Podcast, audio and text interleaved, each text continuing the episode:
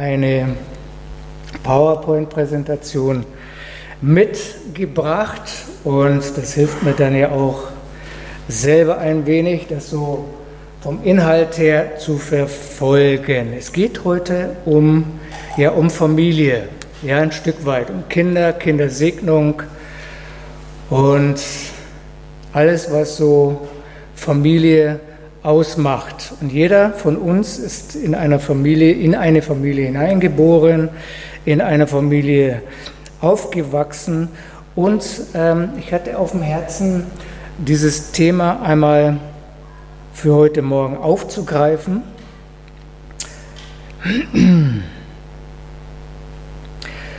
Es geht um eine besondere Familie.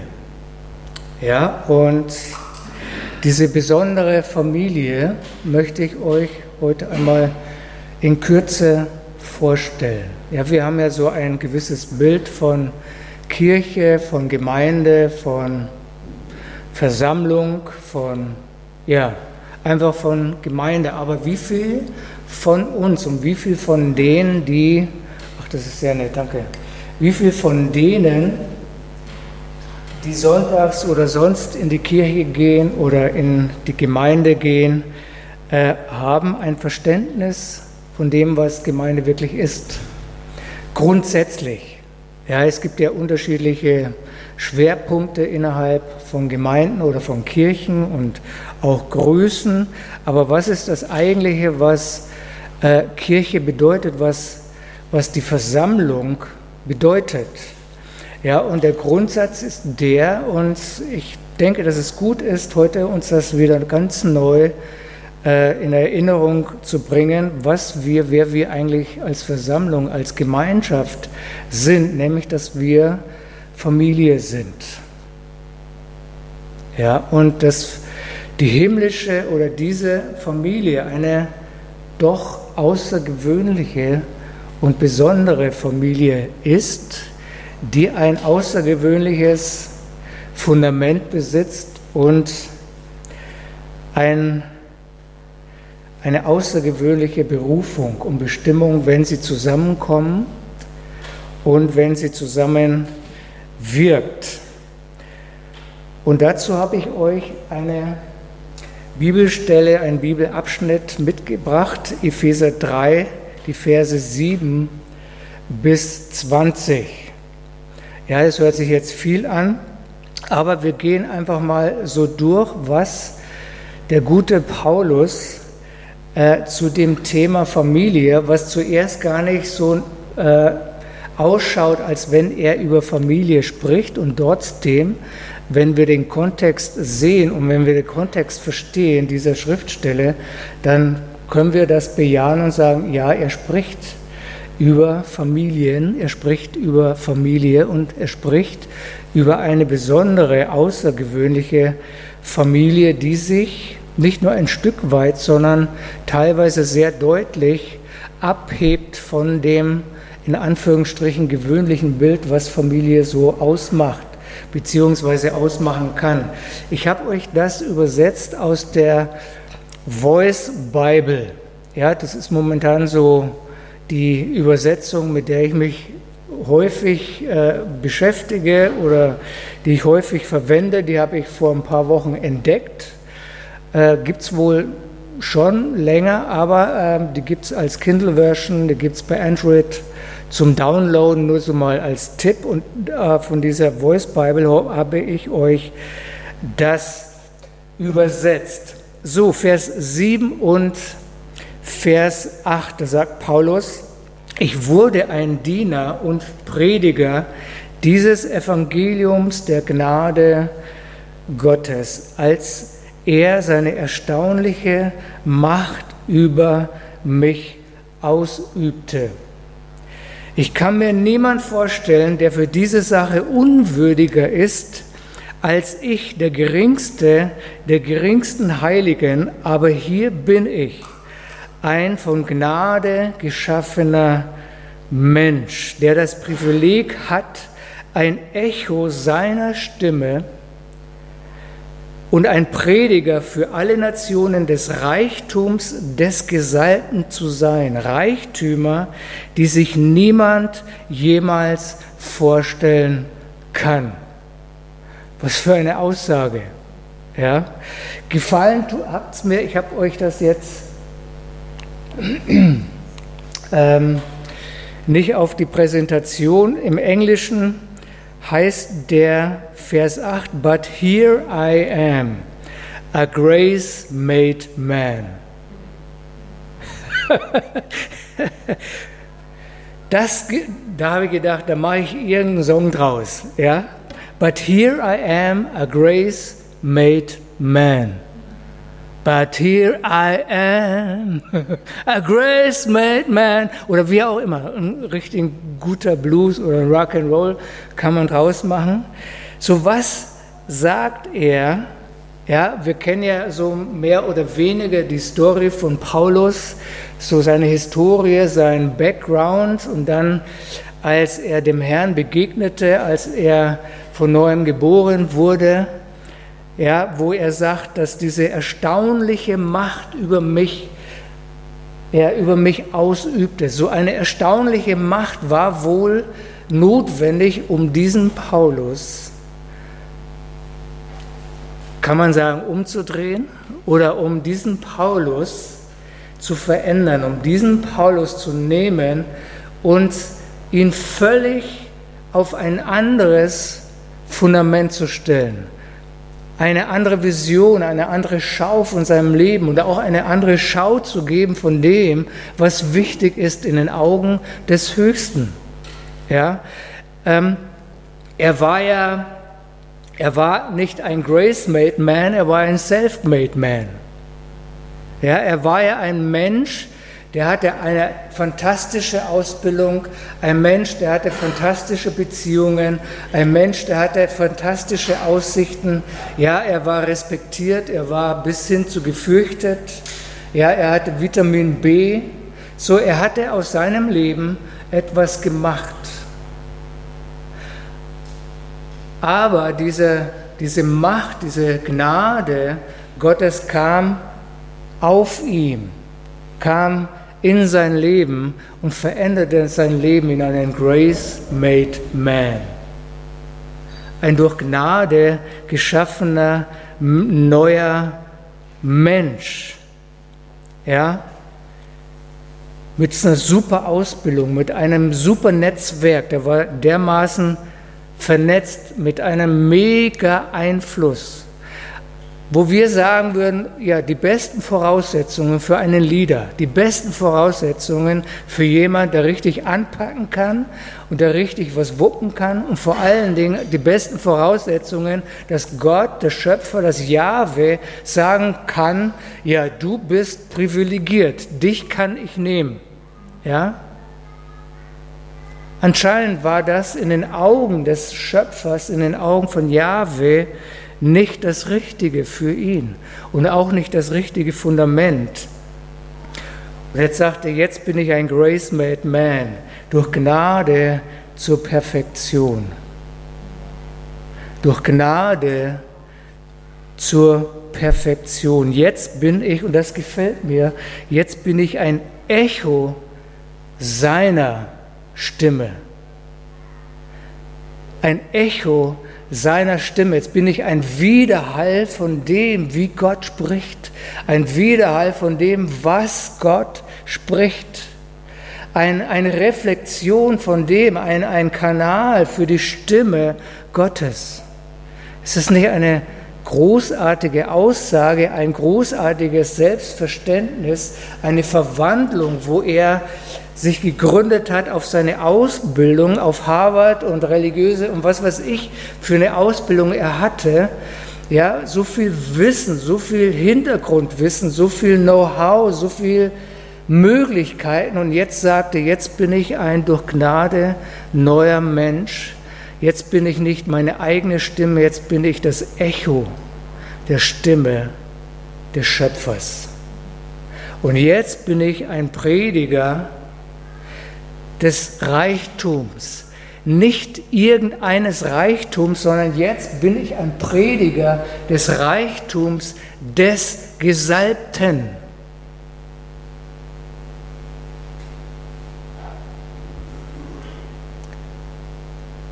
Er könnte, und das hat er ja auch im Neuen Testament teilweise aufgeführt, er hat ja aufgeführt, das habe ich, das habe ich, das habe ich, das kann ich, das kann ich, das kann ich, den kenne ich, den kenne ich, den kenne ich, und das tue ich, das tue ich und das tue ich. Und er sagt nicht mehr, das ist meine erste Botschaft. Meine erste Botschaft ist die, ich verkündige den Reichtum des Christus. Die Antworten auf unsere Fragen und die Lösungen auf unsere Probleme liegen nicht in meinem Reichtum, sie liegen in seinem Reichtum.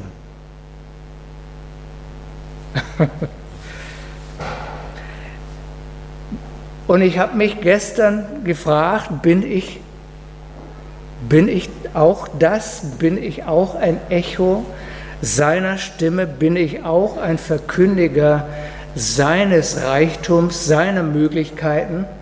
Oder bin ich eine Stimme von irgendjemand?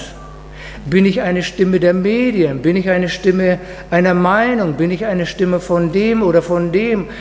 Bin ich jemand, der so verlinkt ist mit dem Reichtum in Christus? Bin ich so verlinkt mit, so sensibel, bin ich so auf der Frequenz, dass ich ein Echo bin seiner Stimme? Und seiner Botschaft. Und ich glaube und ich wage zu behaupten, diese Welt braucht seine Botschaft. Sie braucht seine Antworten. Amen.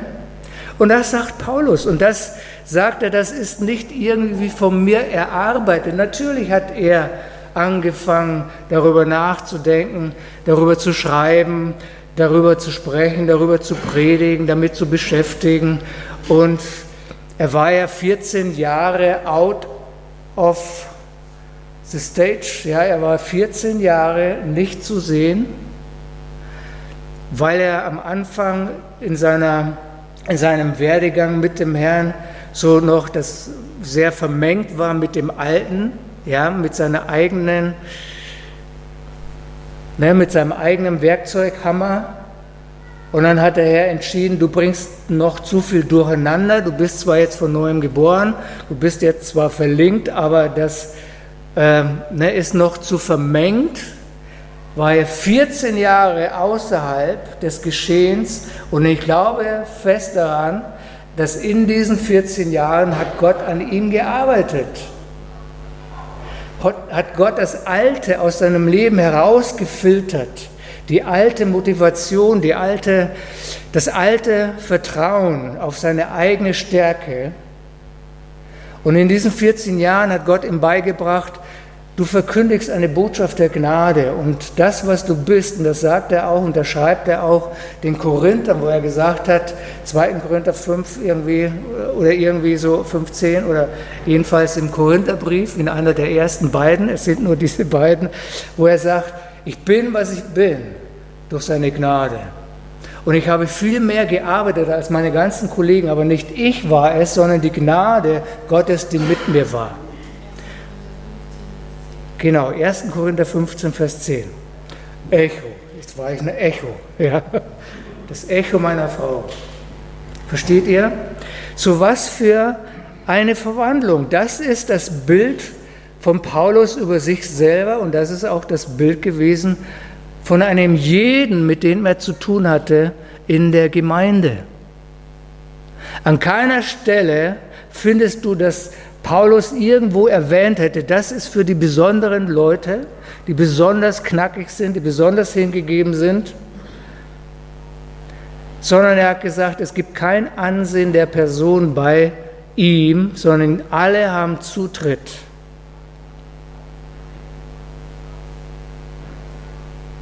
Fantastisch. Fantastisch. So auferbauend.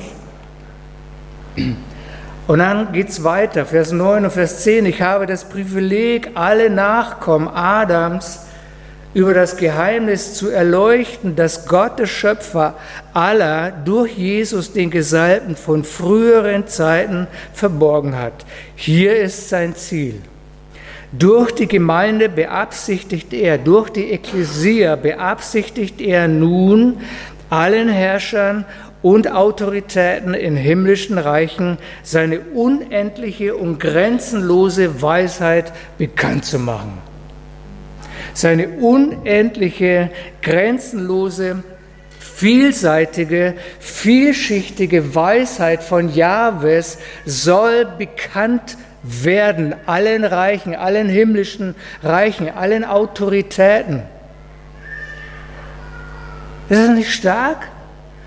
Das, diese Offenbarung hatte Paulus von der Ekklesia, von der Gemeinde, dass sie ein Echo ist, ein Echo, eine Reflexion der unergründlichen, unermesslichen Weisheit von Yahweh.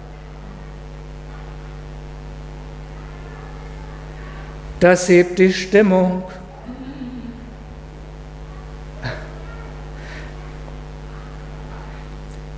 Und jetzt mal eine ehrliche Frage, wie oft sind wir zu schnell von dem beeindruckt, was hier im Sichtbaren geschieht?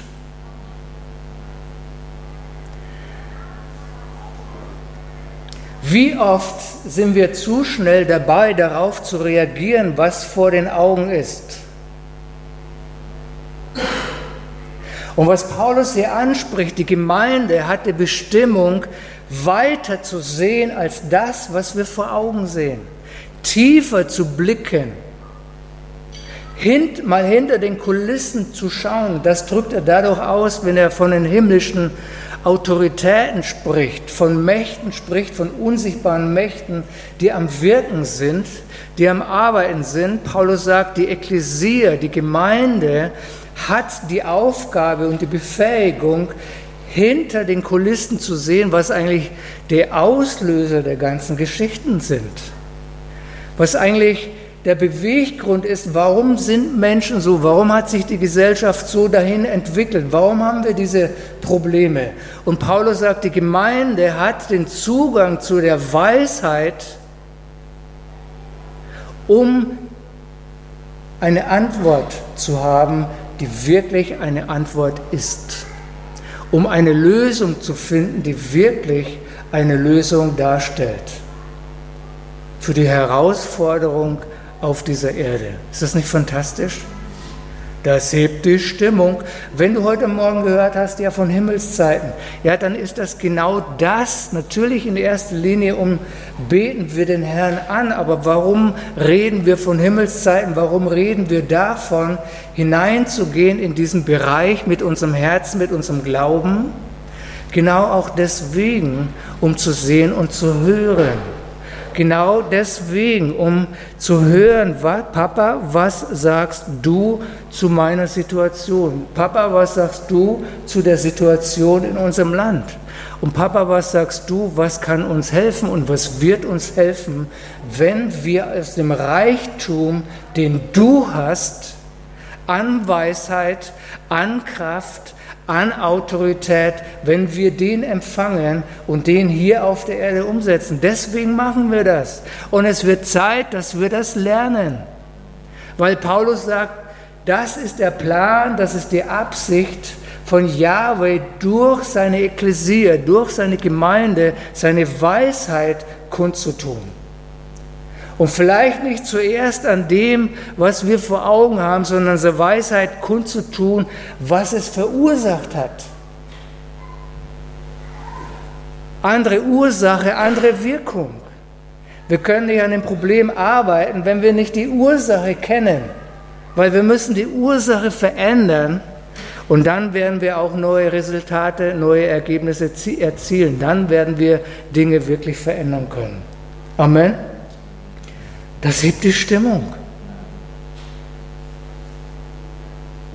Ich meine, was für eine Bestimmung, was für eine, ein herausragendes Bild seiner Gemeinde. Vers 11 und Vers 12, dies war von Anfang an sein Plan, einer, den er nun den Gesalbten Jesus, unseren Herrn, durch den Gesalbten Jesus unseres Herrn verwirklicht hat. Seine Treue zu Gott hat es uns ermöglicht, den Mut zu haben, den wir brauchen und die Fähigkeit, uns dem Vater vertrauensvoll zu nähern. Wenn du das Wort Treue oder das Wort Glauben im Neuen Testament und auch im Alten Testament studierst, dann wirst du feststellen, dass Treue mit Glauben zu tun hat und Glauben mit Treue dass der Glaube, dass die Überzeugung deinem Herzen dazu führt, dass du treu bist und auch treu sein kannst und dass deine Treue damit zu tun hat, dass du an etwas glaubst, dass du von etwas überzeugt bist und deswegen bist du treu. Also können wir von einer Glaubenstreue sprechen und ich habe das Wort einfach genommen durch seine Glaubenstreue, durch die Glaubenstreue von Jeshua. Haben wir den Zutritt an himmlische Örtern, haben wir den Zutritt zu seiner Weisheit, haben wir den Zutritt zu seinen Reichtümern. Paulus sagt, ich bin ein Verkündiger des Reichtums des Christus.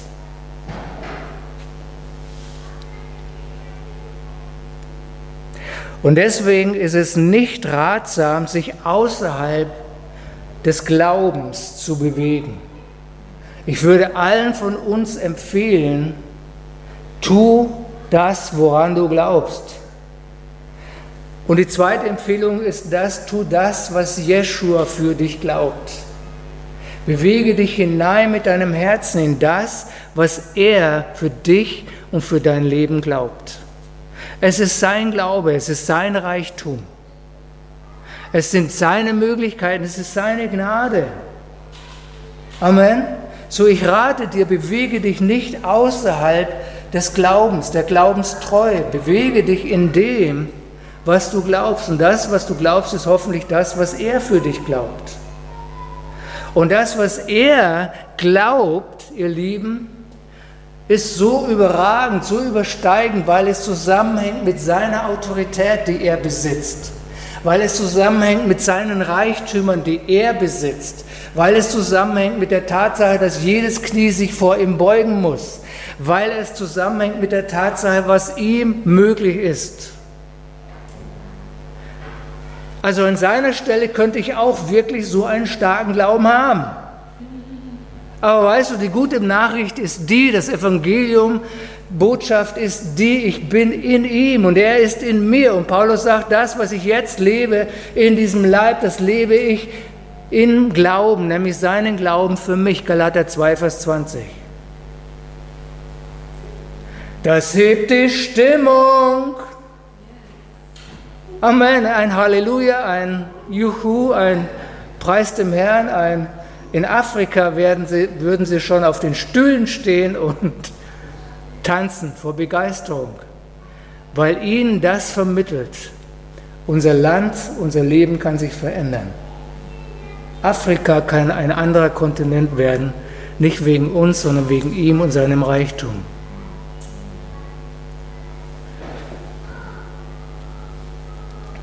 Wir kommen gleich zur Familie.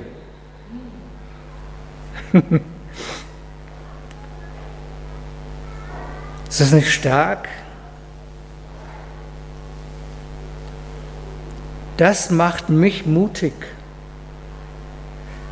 Mein Mut, mich an den Schöpfer zu wenden, meinen Mut, vor dem Thron der Gnade zu erscheinen mit meinen Anliegen, mögen sie noch so extravagant sein. Mein Mut ist nicht gegründet auf der, wer ich bin, sondern wer er ist in mir. Mein Mut, meine Zuversicht, meine Kühnheit gründet sich nicht darauf, wie gut ich bin, sondern wie gut er ist. Das hebt die Stimmung. Amen. Worauf gründet sich dein Mut? Bist du mutig oder bist du bereits verzagt, weil du denkst, also ich habe es jetzt, ich war jetzt schon tausendmal und irgendwie mache ich denselben Fehler. Jetzt soll ich nochmal zum Papa gehen? Ja, weil du ein Grace-Made Man bist oder eine Grace-Made Woman. Und weil die Zuversicht und der Mut gründet sich auf seine Glaubenstreue und nicht auf dein Gutsein. Seine Glaubenstreue bewirkt, dass du dich veränderst und dass du dich verbesserst. Durch Gnade zur Perfektion. Nicht durch Perfektion zum Anspruch auf Gnade. Ich bitte, Vers 13 und Vers 14, ich bitte euch also, euch nicht entmutigen zu lassen, weil ich inhaftiert bin, weil ich mich für euch einsetze. Tatsächlich ist mein Leiden etwas, das euch Herrlichkeit bringt. Und aus diesem Grund beuge ich meine Knie vor dem Vater. So Paulus kennt die Absichten von Jahwes und er erkennt die Absichten von Jahwes in Verbindung mit der Ekklesia, in Verbindung mit seiner Versammlung. Und Paulus war jemand, der gesagt, dafür stehe ich. Für diese Absichtserklärung, für diesen Plan stehe ich und ich bin bereit, dafür einen Preis zu bezahlen.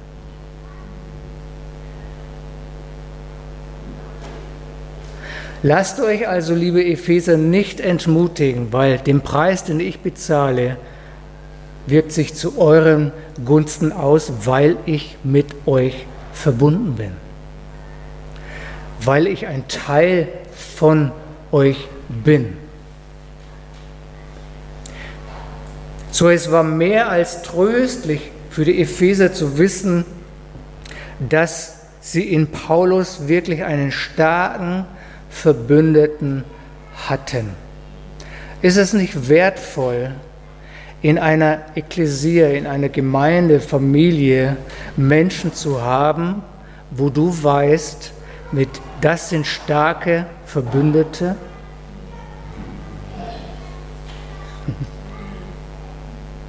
Deswegen sagt er, Epheser, liebe Epheser, lasst euch nicht entmutigen, ich bin mit euch verbunden auch im Knast.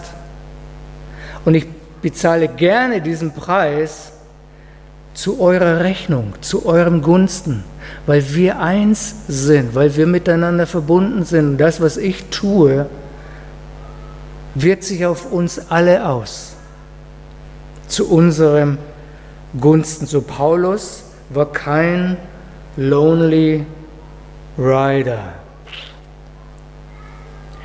Und jetzt kommen wir näher an den Punkt. Und jetzt sagt er und versteht den Kontext. Er spricht über die Ekklesia, über die Gemeinde, über die Versammlung. Und jetzt sagt er, für die Versammlung, für die Gemeinde, für die Ekklesia beuge ich meine Knie vor dem Vater. Und wir wissen, dass Paulus nicht davon redet, dass er so in einer Distanz fleht und, und winselt und bettelt, sondern wir wissen, dass Paulus darüber spricht, dass er im Geist vor dem Vater erschien und eintritt für die Anliegen, dass er im Geist vor dem Thron der Gnade erschien und betete. Und Gebet ist Kommunikation, ist ein Austausch. Und worüber redet Paulus?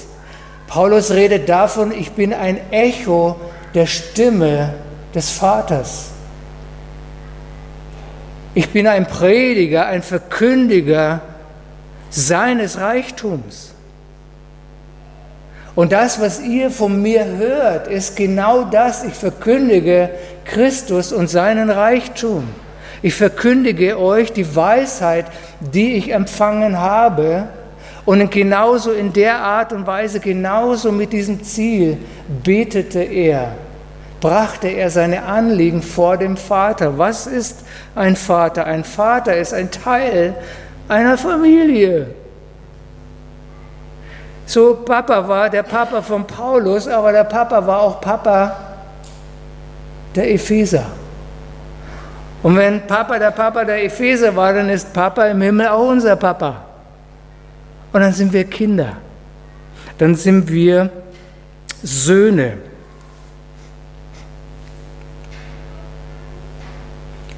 nachdem alle Familien. So Paulus erscheint vor dem Vater und sagt, ich bete für euch, ich trete für euch ein, vor dem, nachdem alle Familien im Himmel, oben und auf Erden unter ihnen, unten ihren Namen empfangen und bete. Was macht er? Er nimmt die Ekklesia, er nimmt die Versammlung und sagt, ihr seid Familie. Ich bete jetzt für eine Ortsfamilie. Ich bete jetzt für eine Gemeindefamilie. Versteht ihr den Kontext? Es ist nicht eine Ekklesia, es ist nicht eine, eine, eine Organisation mit Regierungsauftrag alleine, sondern die Ekklesia die, die so ausgestattet ist mit den himmlischen Reichtümern, die einen Zugang hat zu der Weisheit, sie ist eine Familie. Und er sagt, dass jede Familie einen Namen empfangen hat und das bedeutet oder anders übersetzt, von dem jede Familie im Himmel und auf Erden ihren Charakter erhält, übersetzt aus der Complete Jewish Bible. So Name hat mit Charakter zu tun. Wenn du die Bibel studierst, dann bedeutet ein Name auch einen Hinweis auf den Charakter. So, und jetzt sagt Paulus, jede Familie hat einen besonderen Charakter. Ja, Familie Kaiser hat einen besonderen Charakter. Sie unterscheidet sich von allen anderen Familien, auch wenn Dinge gleich sind. Trotzdem habt ihr einen besonderen Charakter. Und das ist normal, das ist natürlich. Die Familie Langeins, ihr habt einen besonderen Charakter. Die Familie Thun hat einen besonderen Charakter. Wir haben Ähnlichkeiten, wir haben Übereinstimmungen, aber dennoch haben wir einen besonderen Charakter. Und Paulus sagt hier, diese himmlische Familie, für die er eintritt, hat einen besonderen Charakter. Sie unterscheidet sich von allen anderen Familien auf der Erde. Hallo? Das hebt die Stimmung. Amen. Das, wir unterscheiden uns.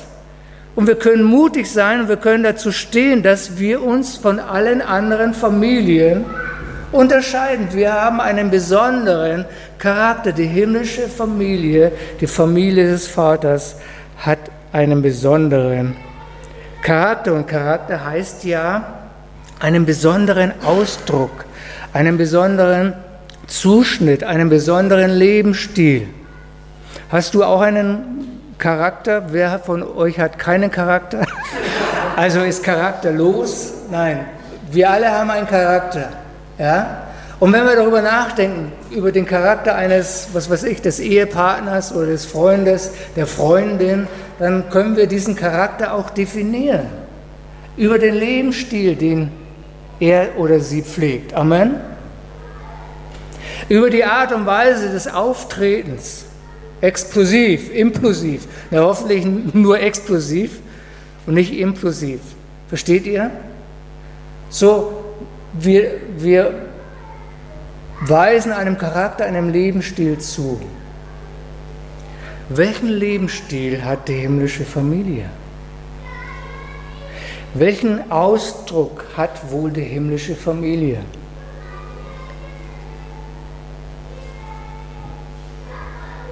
Das haben wir uns eben angeschaut. Und jetzt ist das, was er betet, damit dieser Ausdruck, dieser Charakter, dieser Name der himmlischen Familie oder der Ortsgemeinde, der Ortsfamilie zustande kommt. Er betet, Vater, aus deinem ehrenwerten und herrlichen Reichtum stärke deine Leute. Erfülle ihre Seelen mit der Kraft deines Geistes, damit der Gesalbte durch den Glauben in ihren Herzen wohnen wird. Möge die Liebe der reiche Boden sein, auf dem ihr Leben Wurzeln schlägt. Möge es das Fundament sein, dass ihr Leben gegründet wird, auf das, wo ihr Leben gegründet wird, sodass sie alle zusammen die Macht haben zu verstehen, dass die Liebe des Gesalbten unendlich lang weit, hoch und tief ist und alles übertrifft, was zuvor jemand erlebt hat. Gott möge deine Fülle, Gott möge deine Fülle durch ihr ganzes Wesen strömen. Oh. Glaubt ihr, dass das ein Gebet ist, ein Anliegen ist, das Gott erhören kann und erhören will und erhören will? Paulus beschreibt hier den Charakter der himmlischen Familie, den Charakter, den Ausdruck, das Fundament einer Gemeindefamilie.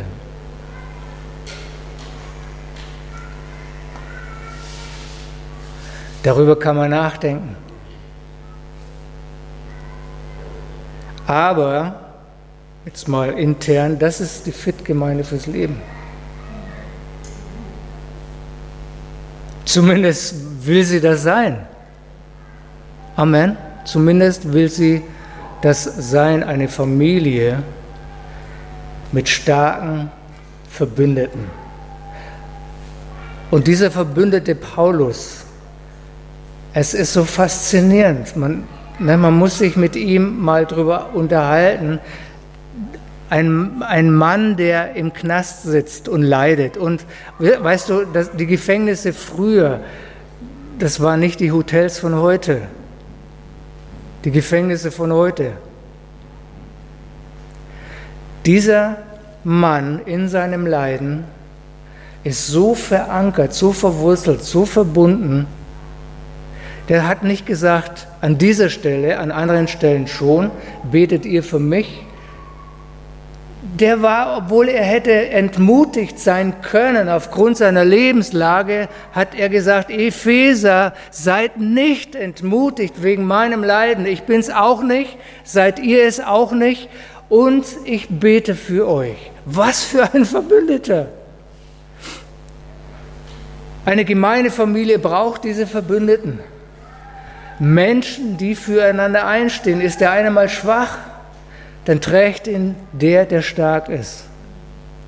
Wenn der, der stark war, mal schwach ist, dann trägt ihn ein anderer, der stark ist.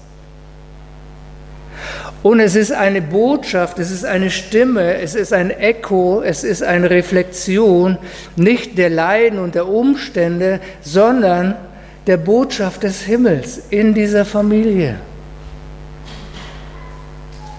Was wäre das für ein Unterschied? Kennt ihr auch irgendwie Versammlungen, Organisationen, Kaninchenzüchtervereine, Fußballvereine ja, oder Stammtische? Kenne ich aus ganz, ganz früher, ganz früher. Du, das war nicht so ein Echo der Stimme Gottes, das waren andere Echos. Und Paulus betet für eine Gemeindefamilie mit einem Echo der Stimme Gottes.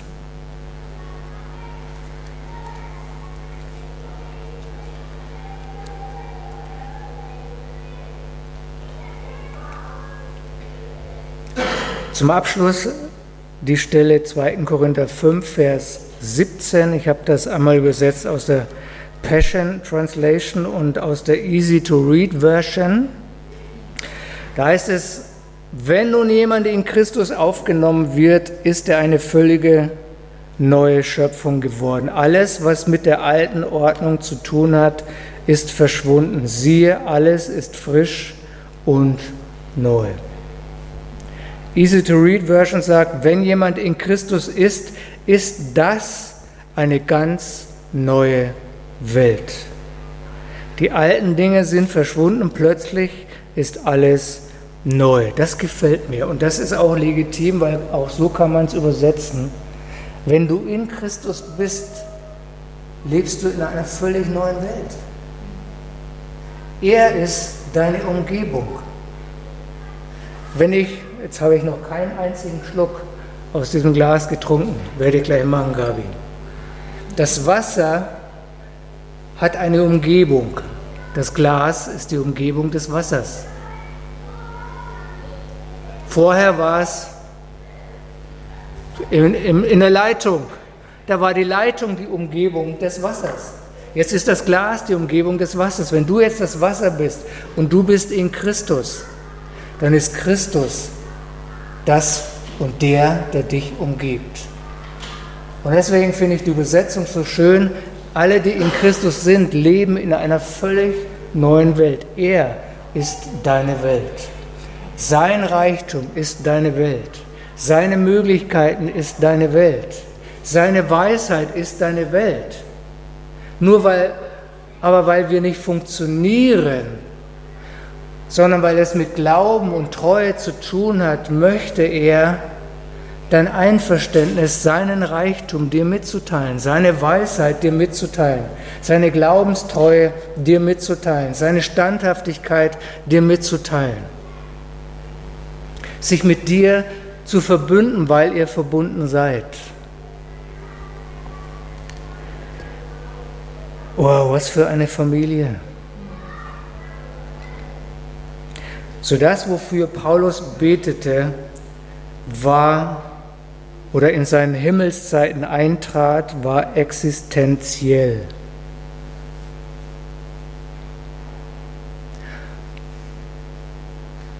Und wir können und wir sollten das auch tun. Wir sollten diese Dinge nehmen, wofür er betet wir sollten damit füreinander einstehen. Als Gemeinde und Gemeindefamilie. Und wir sollten als Eltern, sollten wir diese Dinge nehmen und sie für die eigene Familie beten, dass genau das passiert.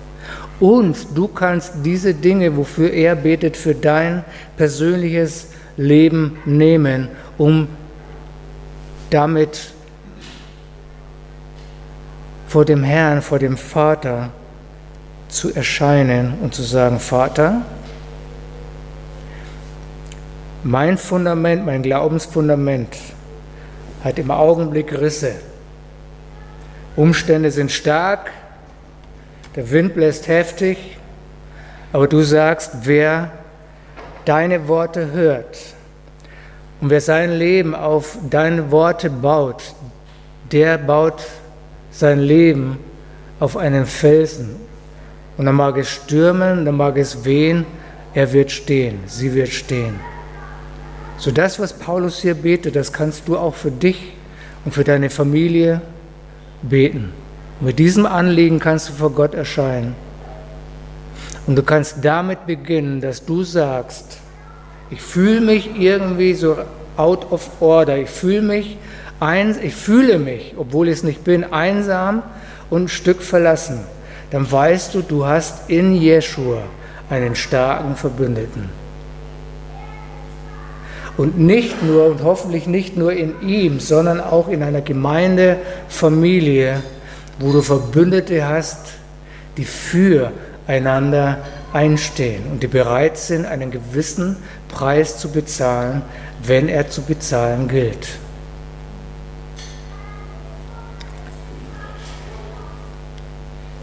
Das zum Thema Familie. ja, wie schön ist es, wenn Kinder wissen, meine Eltern sind so gestrickt. Die Liebe Gottes ist ihr Nährboden, worauf sie wachsen und sich gründen. So in diesem Sinne,